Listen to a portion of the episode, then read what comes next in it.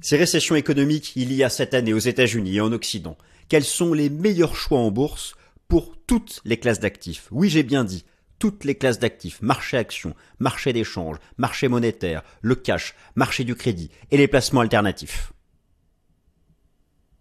Chers amis, je suis ravi de vous retrouver. Bienvenue à la nouvelle édition du Top Gun, émission spéciale, émission spéciale, émission spéciale, vous me connaissez, je vous en propose de temps en temps. Alors, chers amis, je vais traiter, je vais reprendre avec vous. Vous savez, cette vidéo fait suite à celle que je vous ai proposée il y a trois semaines environ, peut-être un mois, sur la probabilité d'une récession aux États-Unis et donc en Occident, parce que les États-Unis sont la première économie mondiale et que cela impacte le monde entier.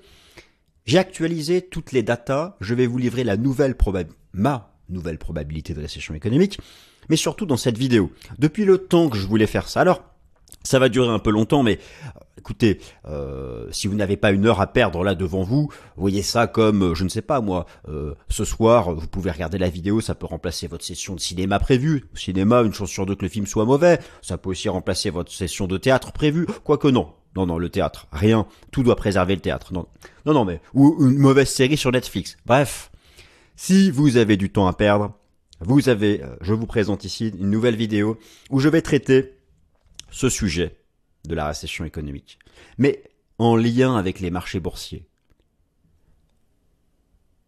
Les meilleurs placements sur le marché action. Peut-on trouver de quoi gagner de l'argent sur le marché action en récession? Que faire sur le marché d'échange? Que faire sur le marché du crédit, le marché obligataire? Quelles sont les devises les plus performantes en récession? Que penser du marché monétaire? Ou encore du cash? J'ai voulu, ça fait longtemps que je voulais faire ça, reprendre de manière globale. En fait, réexpliquer déjà ce qu'est une récession. Vous réexpliquer, peut-être que vous, vous le savez déjà, alors simplement remettre les choses à l'écrit et à l'oral aussi, sur les conséquences d'une récession, sur la politique budgétaire de l'État, sur la politique monétaire des banques centrales, et comment cela ensuite se transmet, quels sont les mécanismes de transmission aux différentes classes d'actifs. Bref, comment préserver son capital en récession économique et voir comment gagner, car oui, il y a une classe d'actifs star en récession, qui fait ses meilleures performances en récession économique. D'après vous, c'est laquelle? Ça commence par un O, un énorme O. Celle qui commence par un A, le marché action, il y a peut-être de quoi tirer son épingle du jeu en, en sachant, en sachant sélectionner ses secteurs car certains secteurs peuvent être performants, certains secteurs du marché action peuvent être performants en récession.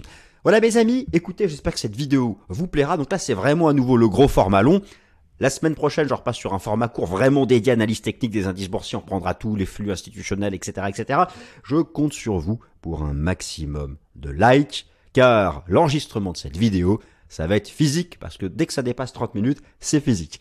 Allez, c'est parti. Merci de votre soutien et on attaque.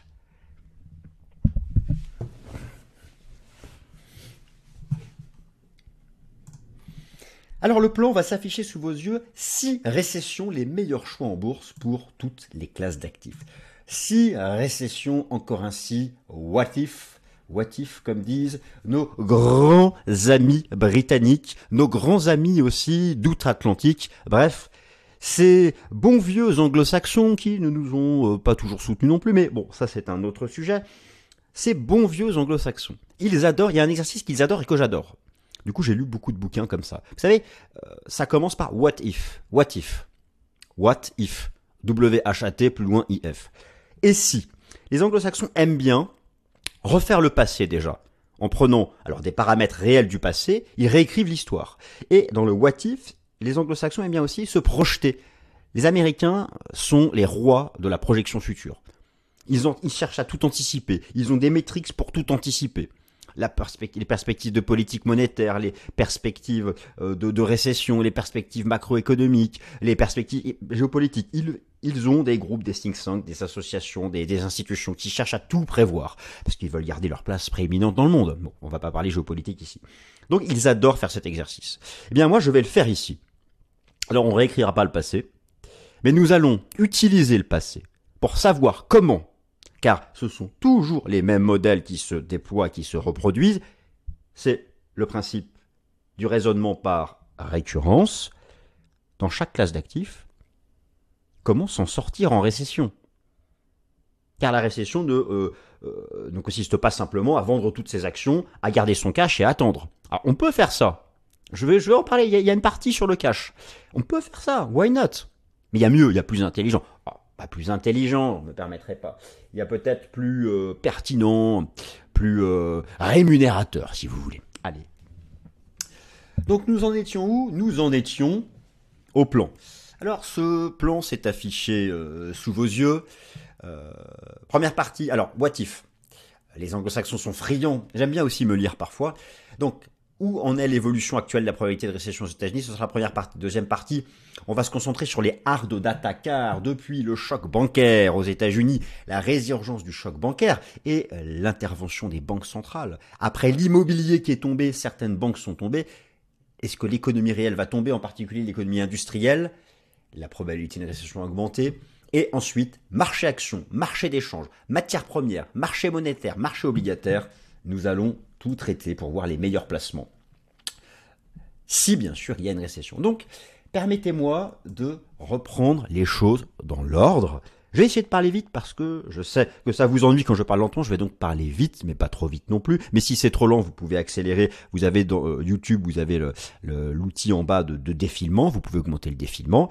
Donc euh, voilà. Et puis j'ai tout chapitré. Regardez, tout chapitré. Marché action, marché d'échange, marché obligataire, matière première. Si vous voulez directement à la partie qui vous intéresse, parce que là on commence 5-10 minutes, un gros 5-10 minutes. Parce qu'est-ce que c'est qu'une récession euh, L'impact sur la politique budgétaire. Il faut comprendre cette base pour ensuite bien interpréter les réactions des différentes classes d'actifs. Donc ça me paraissait vraiment important de euh, commencer par ça. Définition d'une récession et des récessions historiques américaines depuis 1929. Alors ici, je me concentre sur l'économie des États-Unis en partant du principe que en tant que première économie mondiale, ou on va dire première économie mondiale maintenant ex aequo avec la Chine, eh bien euh, cela impacte le monde entier. Alors une récession économique déjà dite technique. Il s'agit de deux trimestres consécutifs avec un taux de croissance négatif du produit intérieur brut. Une récession économique réelle est une année avec un taux négatif de croissance du produit intérieur brut, le PIB étant ici l'agrégat que je vais utiliser pour représenter l'activité économique. Une dépression économique, il s'agit de plusieurs années consécutives de croissance économique négative. Et nous allons voir la liste des récessions économiques américaines depuis la Grande Dépression des années 30. Vous avez ici euh, des données qui proviennent. Alors ça provient. Euh, moi je m'informe beaucoup hein, sur les sites américains et notamment ici sur le site de la Réserve fédérale de Saint-Louis. La Réserve fédérale de Saint-Louis étant une des antennes régionales de la Fed américaine et vous avez toutes les récessions répertoriées depuis 1970 en utilisant donc l'agrégat du produit euh, intérieur brut. Alors ici, euh, ce sont des, euh, des images de la grande dépression des, années 30, alors qui, n'est pas répertoriée au-dessus, mais qui a été une récession plus plus, la grande dépression, d'ailleurs dépression économique, comme je vous l'indique bien à gauche, une dépression économique, c'est une récession qui dure plusieurs années consécutives et qui provoque des dégâts énormes sur l'économie. la récession de la crise financière de 2008, la récession de la crise, de la crise sanitaire en 2020, la récession économique de la bulle Internet en 2001 ne sont pas des dépressions économiques, soyons clairs. Donc, euh, si on remonte, on peut quand même remonter à la crise de 29 et à la grande dépression économique, qui en fait qui s'est déployée aux États-Unis entre 1930 et 1933-34, avant que le New Deal de Monsieur Franklin Delano Roosevelt viennent un peu extraire l'économie américaine de cette dépression, ensuite la Seconde Guerre mondiale, etc., etc. Bon, vous connaissez l'histoire mieux que moi. Donc voilà ce qu'est une récession économique. Quel est, après avoir vu la, la définition d'une récession économique, quel est l'impact d'une récession économique sur la politique de l'État et la politique des banques centrales? Car c'est comme cela, et en comprenant cela, que l'on va bien comprendre les grands arbitrages au sein des classes d'actifs. L'État lève des impôts. Alors ça, je pense que c'est grande nouvelle. Hein. Parfois, j'écris simplement des, des, choses factuelles, euh, des vérités vraies, comme on dit. L'État lève des impôts et dirige la politique budgétaire. La Banque centrale frappe la monnaie et dirige la politique monétaire. En période de récession, la politique budgétaire et la politique monétaire agissent de concert pour essayer de relancer la croissance économique. La politique budgétaire ce sont des grands plans de relance, la politique monétaire devient accommodante avec un cycle baissier des taux d'intérêt pour soutenir le système financier, une augmentation du bilan des banques centrales, c'est-à-dire une injection de liquidité pour soutenir le système financier et avoir des conséquences positives sur la croissance économique. Les dépenses de l'État augmentent via des grands plans de relance budgétaire. Vous devez bien comprendre ce que je viens de dire, c'est la base. La récession, c'est une croissance économique négative, mais tout de suite, elle provoque une inflexion de la politique budgétaire de l'État et une inflexion de la politique monétaire des banques centrales, et c'est par ces deux inflexions conjuguées, le budget et la monnaie, que vont se déployer des conséquences en bourse sur le marché action, le marché d'échange, le marché obligataire, le marché de la dette, le marché monétaire, le cash et les placements alternatifs. On peut même mettre les cryptos dedans, etc. Donc, il faut bien comprendre l'ensemble de ces éléments.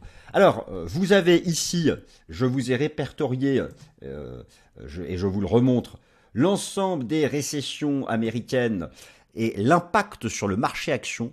J'ai commencé euh, depuis la Grande Dépression des années 30, la récession post-seconde guerre mondiale, la récession après la guerre de Corée, celle de 57, celle de 60, la récession de lutte contre l'inflation dans les années 60, au début des années 70, le choc pétrolier, la guerre du Golfe, la bulle spéculative.com, la grande récession de la crise financière, la récession du coronavirus que nous avons provoqué nous-mêmes par nos décisions de confinement.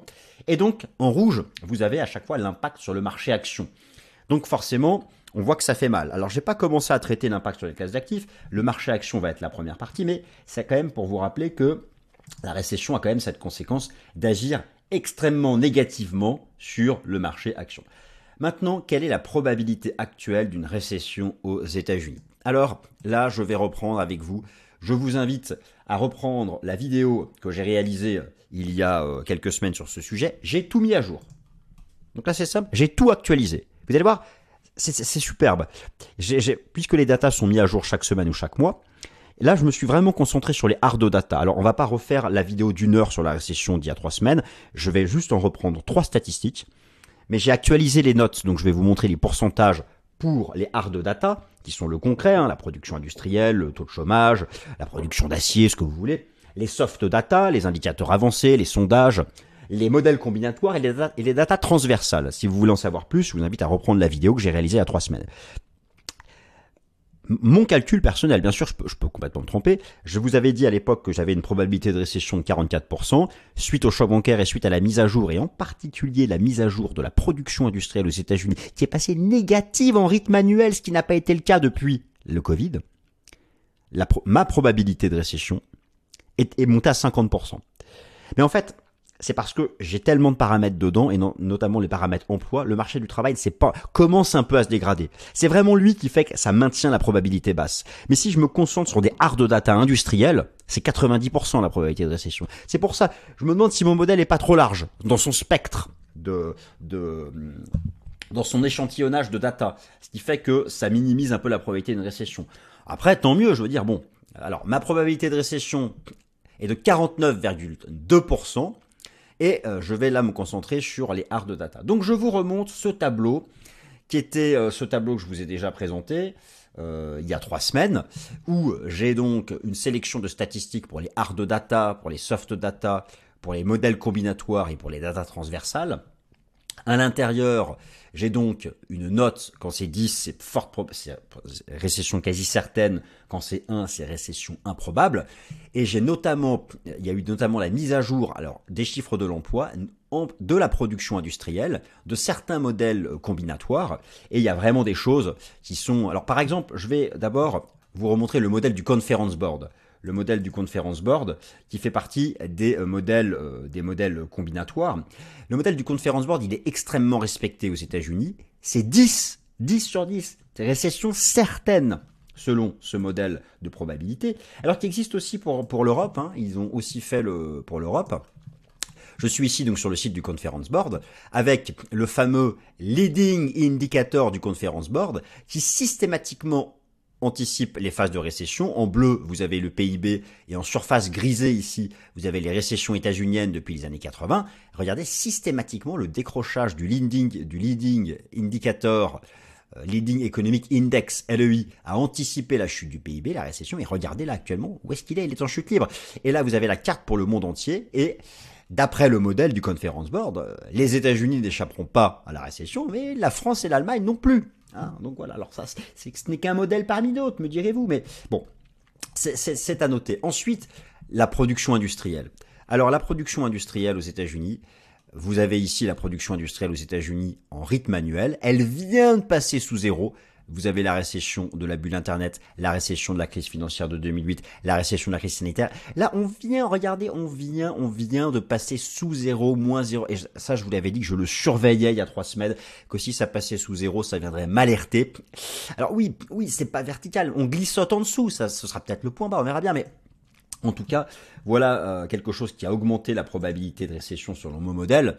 Et enfin, et enfin, la, fameuse inversion de la courbe des taux, qui fait partie des données, euh, des données transversales. Toute l'inversion de la courbe des taux, c'est-à-dire que les taux d'intérêt à court terme sont supérieurs aux taux d'intérêt à long terme. J'ai représenté ici l'inversion de la courbe des taux par la ligne marron, en faisant la soustraction, la différence entre le rendement obligataire à 10 ans aux États-Unis et le rendement obligataire à 2 ans, la différence est de moins 0,46. Elle est donc sous 0 qui est ici, c'est donc négatif. Toutes les inversions de la courbe des taux aux États-Unis, toutes les inversions de la courbe des taux aux États-Unis depuis 70 ans ont anticipé de quelques mois la récession économique. Euh, donc, voilà. Alors oui, effectivement, si on réduit la probabilité d'une récession à la courbe des taux. Ces récessions, sûr et certain, tout le monde aux abris. Si on réduit la récession au modèle du Conference Board, ces récessions, sûr et certain, tout le monde aux abris. Si l'on regarde d'autres modèles combinatoires, si l'on regarde certains indicateurs avancés, si l'on regarde le marché du travail américain, c'est pas du tout tous aux abris. Si on regarde les PMI des services, l'économie américaine est une économie de services essentiellement, là aussi, les anticipations sont encore à une expansion. Alors, who lies? Je vous le demande. Doit-on faire confiance à l'industrie? Au risque? Vous savez, l'immobilier a déjà décroché à cause de la hausse des taux. Les banques, on voit qu'elles sont sous pression à cause de la hausse des taux, notamment les plus petites. Est-ce que ce mécanisme de stress lié à la hausse des taux d'intérêt ne va pas se transmettre bientôt à l'activité manufacturière? Il y a un début de renversement haussier du nombre de faillites aux États-Unis et en Europe. Un tout début. Alors après, si, une récession il y a, ça c'est un débat. Après, il y a le débat sur son degré. Peut-être qu'il y aura une récession, mais d'un faible degré. Vous voyez, en fait, c'est un débat sans fin. C'est-à-dire qu'on peut toujours débattre sur plein de choses. Donc là, je ne suis pas sur le degré de la récession, puisqu'on ne sait même pas s'il y aura récession. Mais en tout cas, j'ai voulu commencer par cette grosse première partie pour comprendre les mécanismes de, base. Hein. Et maintenant, on va voir l'impact sur les différentes classes d'actifs. Donc là, on a encore un peu, de boulot un peu de boulot et j'aimerais bien boire un petit verre d'eau. Je n'en ai pas pris, donc euh, on, va, euh, on va continuer. Donc, voilà. Alors maintenant, on va voir les, conséquences sur le marché action. Je vous rappelle, c'est un slide que je vous ai déjà montré. Bonne ou mauvaise nouvelle, chacun voit ça comme il veut. Les récessions sont désinflationnistes. Là, je vous renvoie à la vidéo Top Gun de lundi dernier sur mon anticipation quant au taux d'inflation aux États-Unis. Et maintenant, on passe au vif du sujet les meilleurs placements boursiers pour toutes les classes d'actifs si jamais l'économie américaine et occidentale, Europe occidentale entre en récession. Marché action commence par le marché action. Alors, première mauvaise nouvelle. Il n'y a pas d'endroit où se cacher sur le marché action. En récession, toutes les récessions historiques, si nous prenons les grands indices boursiers, toutes les récessions historiques ont vu les indices boursiers enregistrer une performance négative avec pour le S&P 500 depuis les récessions de, euh, depuis la fin de la Seconde Guerre mondiale en 1945, ont vu en moyenne une baisse du S&P 500 de 35% en récession économique. Je vais vous les remontrer. Euh, alors pourquoi? Parce que la conséquence première d'une récession économique, qu'est-ce que c'est? C'est la baisse du chiffre d'affaires des entreprises, la réduction des marges, la baisse, des bénéfices, et donc la baisse des dividendes. Ce qui attire les acheteurs des actions, notamment la finance institutionnelle, c'est le rendement c'est la hausse du prix et le rendement. Or, le prix d'une action, c'est un rapport au bénéfice anticipé. La valorisation boursière de base, le price earning ratio par exemple, le rapport entre le prix d'une action et ses bénéfices envisagés. Donc logiquement, moins de croissance économique, moins de bénéfices, action moins chère. Baisse du prix des actions. Donc ça, ça c'est le, c'est la, chose de base que tout le monde, que tout le monde comprend. Les conséquences des récessions sont donc une réduction du bénéfice des entreprises. Euh, alors, dans de rares exceptions, en fait, ça, dépend après du type de récession, c'est ce que nous allons voir plus tard, mais globalement, overall, il n'y a pas d'endroit où se cacher. J'ai ici répertorié toutes les récessions. Là, vous avez donc sous les yeux l'indice S&P 500, et j'ai mis toutes les récessions depuis les années 30. Elle faisait mal, regardez la récession, regardez, regardez la grande dépression des années 30. Moins 80% le S&P 500. Mais je vous ai expliqué que c'était une dépression économique. Là, la, grande dépression des années 1930, moins 80% il a fait le S&P 500. Et donc là, j'ai répertorié sur le S&P 500, euh, si vous voyez du vert, vous me le dites, toutes les récessions depuis un siècle. Et là, là vous avez celle euh, du, choc celle du choc pétrolier est ici, c'était quand même moins 50%. Bon voilà, je les ai toutes, toutes, toutes, toutes répertoriées. Et effectivement, bah voilà, euh, les, celles de la bulle Internet, la crise financière de, de 2008, là c'était le Covid. Alors là, en 2022, il n'y a pas eu de récession, c'est un bear market, on a fait qu'au moins 25%, ce qui est quand même 10 points de, pourcentage de moins que la moyenne. C'est moins 35% en moyenne le S&P 500 en récession. Donc, en récession économique, sur le marché action, mauvaise nouvelle, il n'y a pas d'endroit où se cacher. Mais en fait, c'est faux. Parce que dans les actions, dans le marché action, il y a des actions qui appartiennent tout à des secteurs d'activité différents et il y a, heureusement, des secteurs qui s'en sortent mieux que d'autres. Alors, sur le marché action, la baisse peut être seulement, j'insiste, la baisse peut être seulement amortie en se tournant vers les secteurs défensifs. Et encore. Donc, alors là, je m'intéresse à quoi? Je m'intéresse aux 11, les actions du S&P 500 sont, rassemblées dans 11 super secteurs les S&P 500 super secteurs. Les actions européennes, je me suis intéressé aux 20 super secteurs qui composent l'indice européen Stocks Europe 600, donc l'équivalent du S&P 500, mais pour les actions européennes. Il y a trois gros secteurs défensifs. Un secteur défensif, c'est un secteur qui va moins baisser en récession, voire éventuellement monter selon le type de récession. La santé, les services publics ou utilities et les produits de base. Alimentation, boisson, donc on dit staples. Vous comprenez cette logique, c'est un peu logique. Que ces trois secteurs défensifs amortissent la baisse. Prenez la récession du Covid en 2020.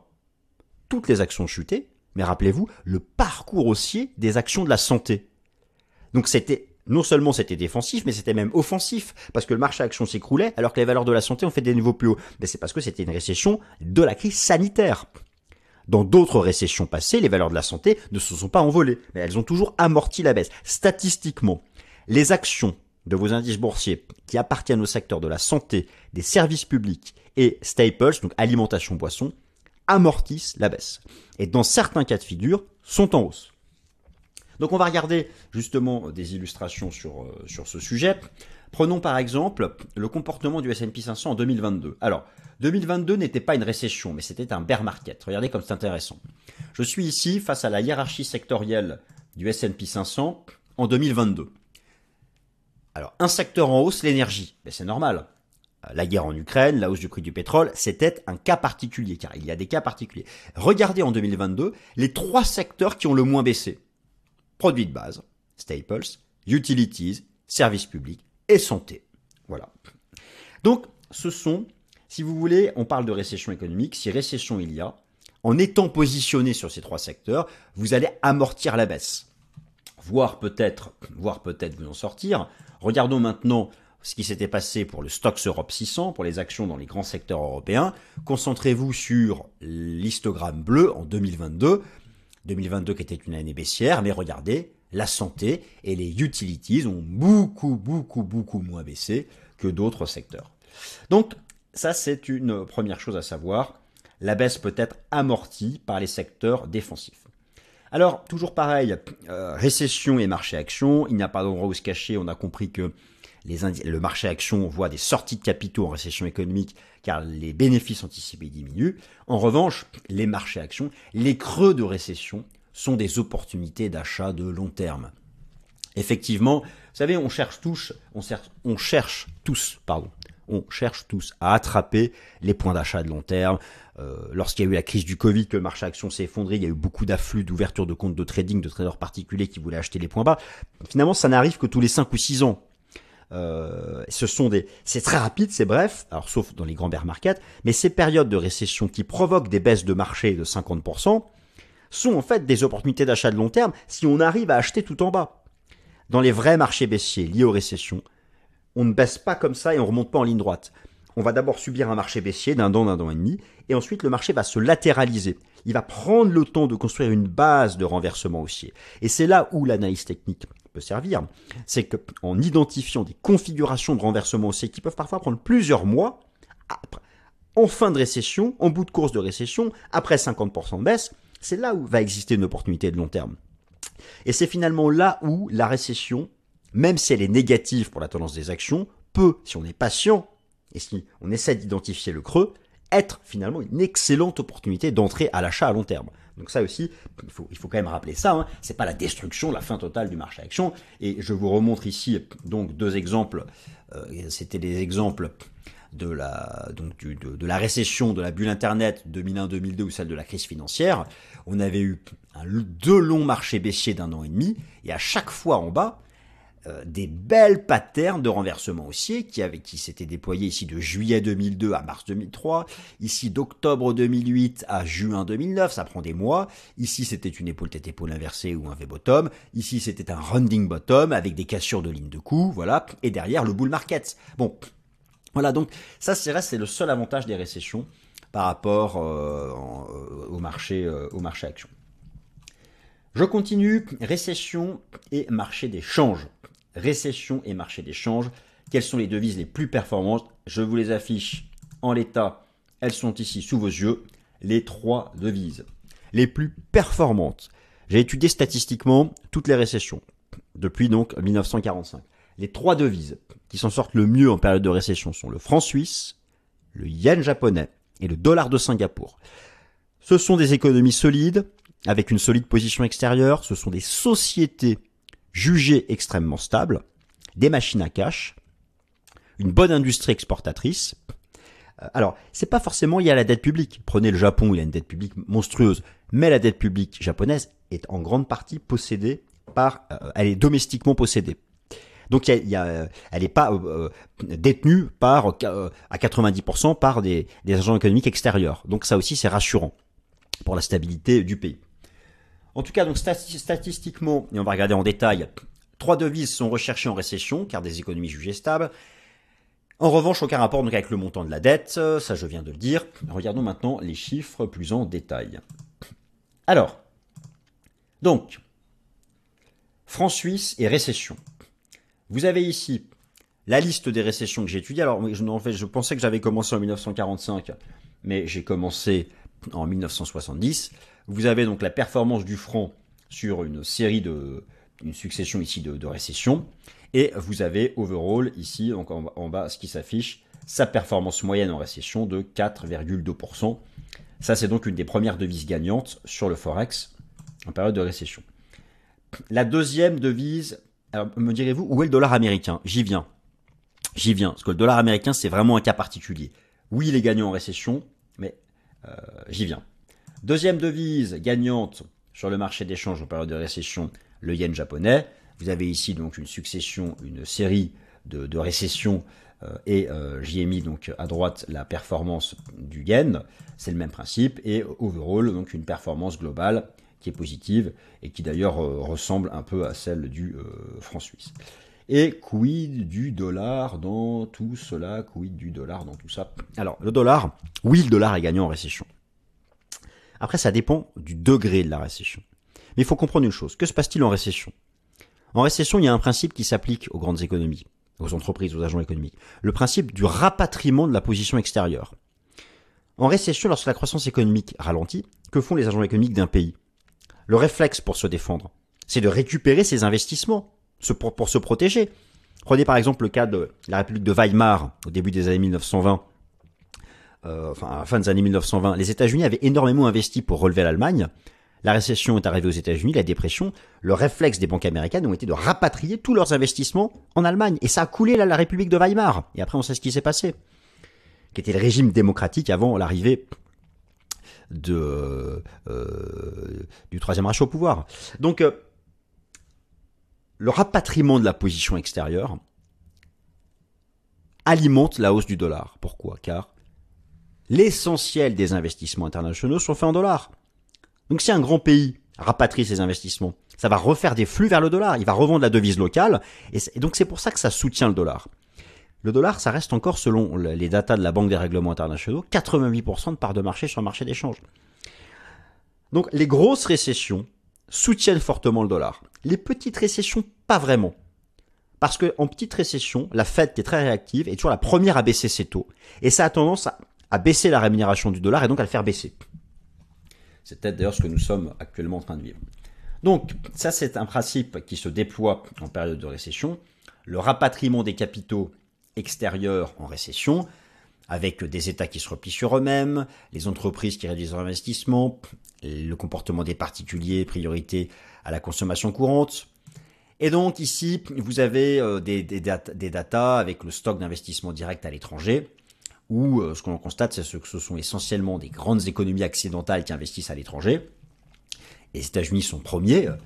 Euh, et forcément, lorsqu'ils vont rapatrier leurs capitaux, ça va alimenter la hausse du dollar.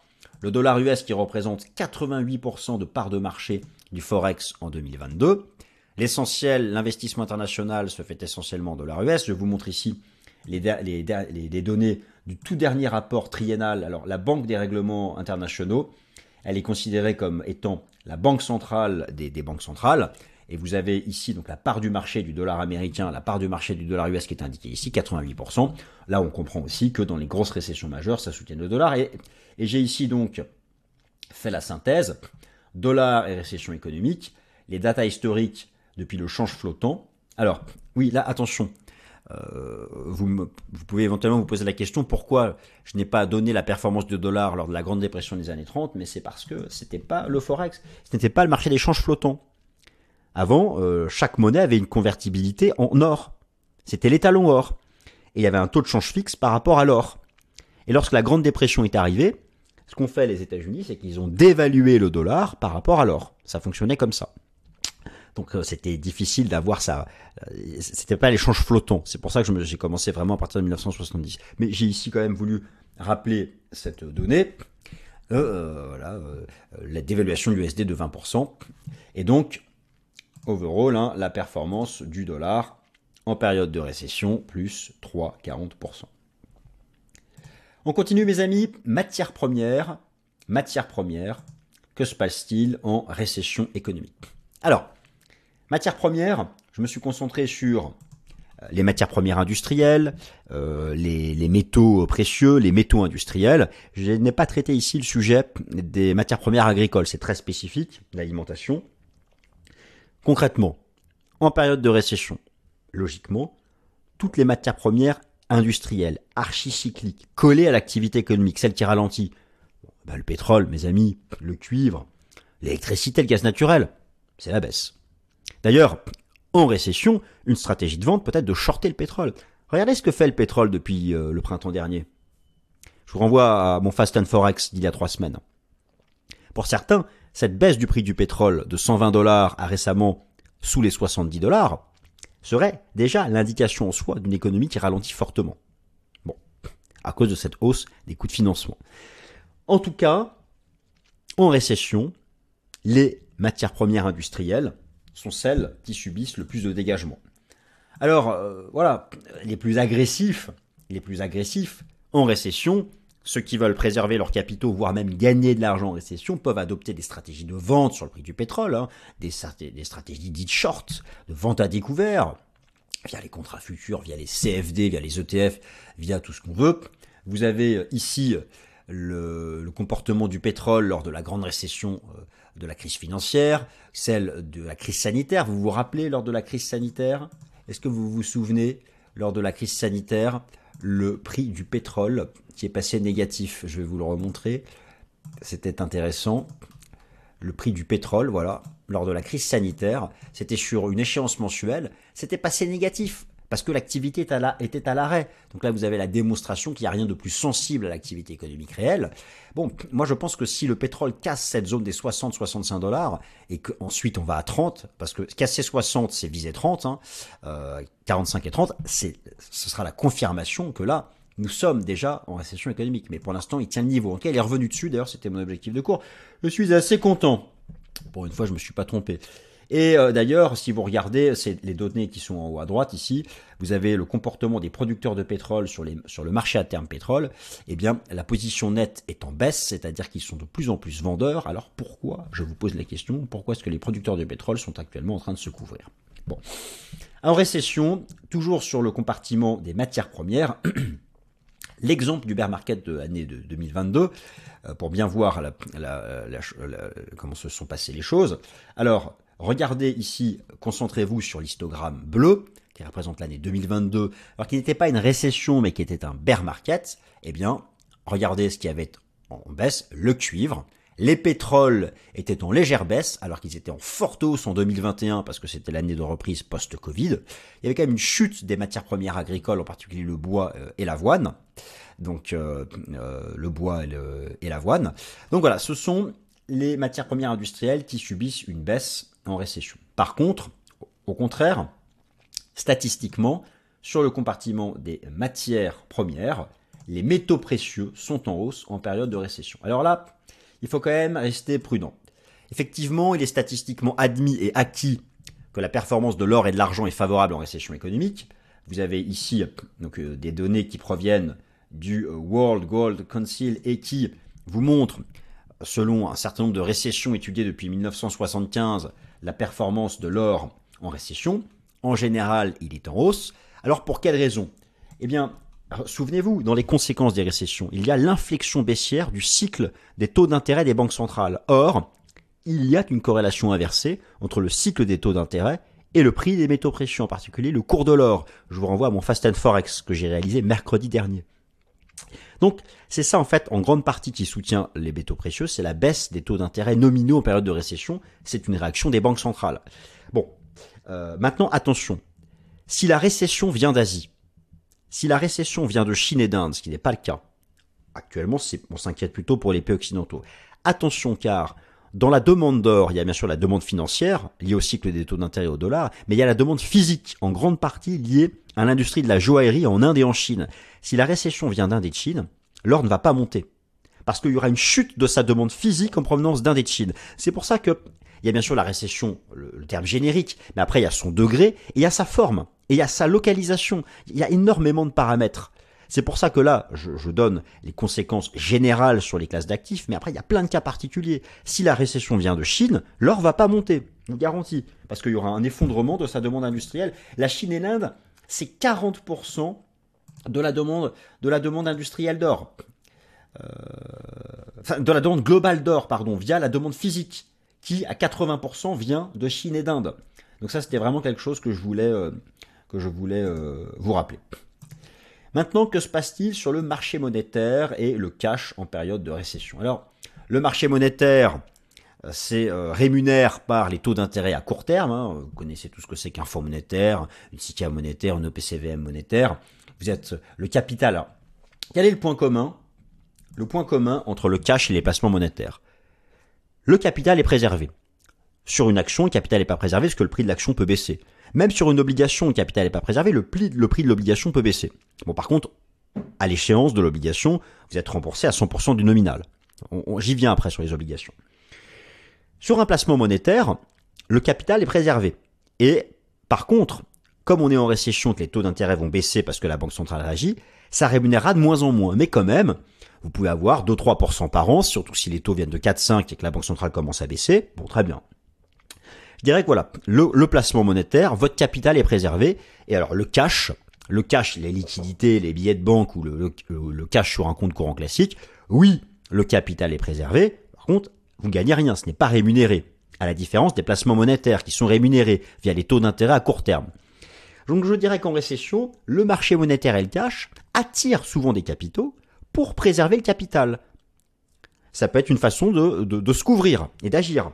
D'ailleurs, je vous montre ici les données de la dernière étude, de l'étude de la Bank of America, l'évolution chez les asset managers de la part du cash dans leur portefeuille. Eh bien, dans toutes les récessions, on prend par exemple celle de 2008 ou celle du Covid ou le bear market de 2022, regardez l'explosion de la part du cash dans le portefeuille. la part du cash dans le portefeuille qui, qui dépasse les 5, 6, 7%. Donc, en récession, les gérants augmentent la part du cash avec comme objectif de préserver le capital. Et maintenant, le grand gagnant, le leader, le patron des récessions, c'est le marché obligataire. J'ai fait une vidéo sur le sujet il y a un mois, un mois et demi que vous pouvez reprendre pour avoir plus de détails. Le marché obligataire et le marché star et haussier en période de récession. Il est considéré comme celui ayant pardon, le plus d'aspect refuge.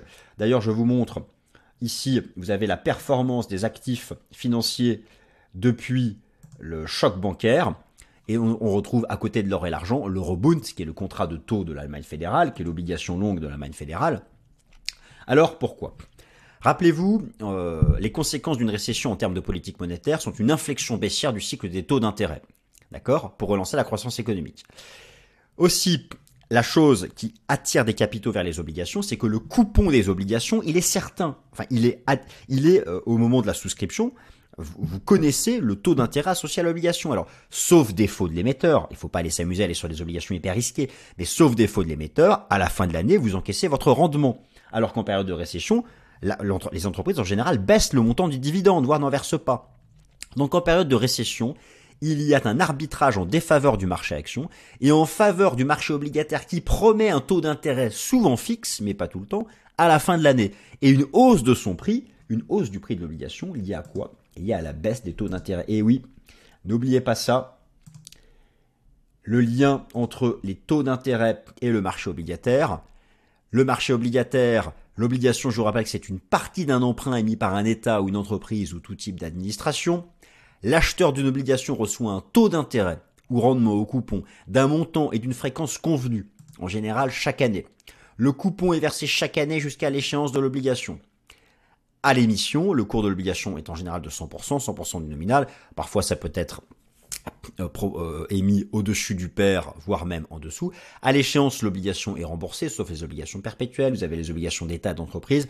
La plupart des obligations ont un taux d'intérêt fixe avec un paiement chaque année. Le prix des obligations est inversement corrélé au cycle des taux d'intérêt. Et c'est la duration qui mesure la sensibilité du prix d'une obligation à l'évolution des taux d'intérêt. Alors, ça, c'est essentiel à comprendre. La relation inversée entre le prix des obligations et les taux d'intérêt. Alors, pour quelle raison? C'est quelque chose que j'ai déjà expliqué, mais que je vais vous réexpliquer. On va prendre le cas de figure actuel.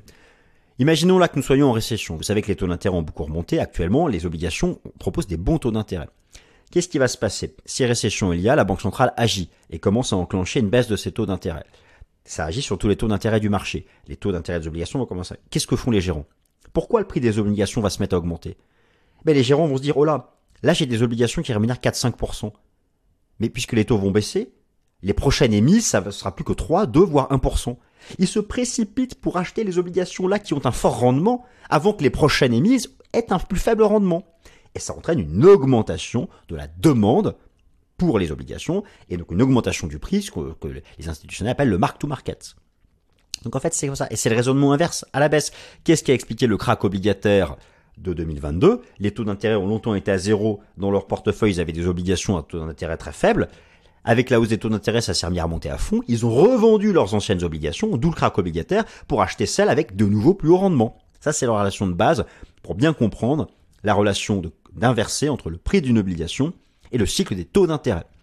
Et donc, en récession, non seulement l'obligation protège, donne un rendement garanti, sauf défaut de l'émetteur. Là, je, vais conclure là-dessus il faut bien choisir son obligation. Il faut aller sur celle à duration longue.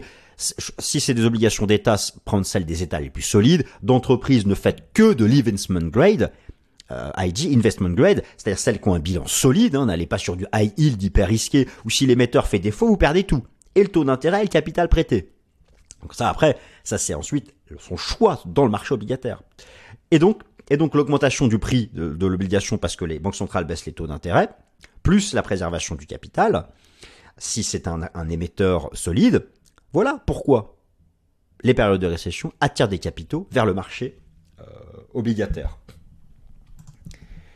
Donc ici, je vous remontre la, relation inversée entre le prix des obligations, j'ai mis ici l'obligation du Trésor public américain à 10 ans, le T-Note, et, les taux d'intérêt. Vous voyez que la chute du prix en 2022, c'était la hausse des taux d'intérêt. Et là, regardez, le rebond actuel du prix des obligations, c'est l'inflexion baissière des taux d'intérêt du marché. On a vu pareil en 2018, l'envolée du prix des obligations, c'était la chute des taux du marché et l'anticipation d'un pivot de la Fed. Vous avez le taux d'intérêt des Fed Funds en bleu et le, pivot de la Fed, je vous rappelle que maintenant, il est attendu pour euh, bientôt, pour le printemps ou pour l'été. C'est pour ça qu'il faut acheter les obligations avant le pivot de la Fed. C'est pour ça que moi je ne cesse de dire que c'est maintenant l'opportunité d'achat de long terme sur le marché, euh, sur le marché obligataire. Ensuite, naturellement, il faut bien, il faut bien sélectionner euh, ces obligations. Alors, pour les obligations d'État, allez vers les États les plus solides. Hein. Prenez par exemple le Bund euh, allemand, euh, le T-Note. Après, la difficulté du marché obligataire, c'est qu'il est très difficile d'accès. Pour aller sur des obligations directes, c'est des tickets d'au moins 100 000, voire souvent 1 million. C'est vraiment réservé aux institutionnels. Alors, en tant que particulier, comment faire pour aller sur le marché obligataire? Moi, je vous conseille soit de passer par les ETF obligataires, où vous n'aurez pas un ticket de, vous aurez des petits tickets normaux, quoi pas euh, par les ETF obligataires, éventuellement les contrats futurs pour ceux qui ont l'habitude de traiter les contrats futurs. Après, vous avez dans les assurances vie les fonds obligataires, mais le problème c'est que ce sont des paniers d'obligations, c'est pas vraiment une obligation directe. Non, vraiment, mon choix final, les contrats futurs obligataires ou les ETF obligataires à duration longue, c'est vraiment là où je me permettrai de donner un conseil, même si ici je ne donne pas de conseil, car ce n'est pas l'objet de cette vidéo. En tout cas, le marché obligataire est le marché star en période de récession. Voilà, chers amis. Écoutez, eh bien, euh, j'espère que cette vidéo vous a plu, que vous ne l'avez pas jugée trop longue. Euh, je vous remercie, merci pour votre soutien, merci pour vos likes. Prenez soin de vous et à la prochaine vidéo. À bientôt.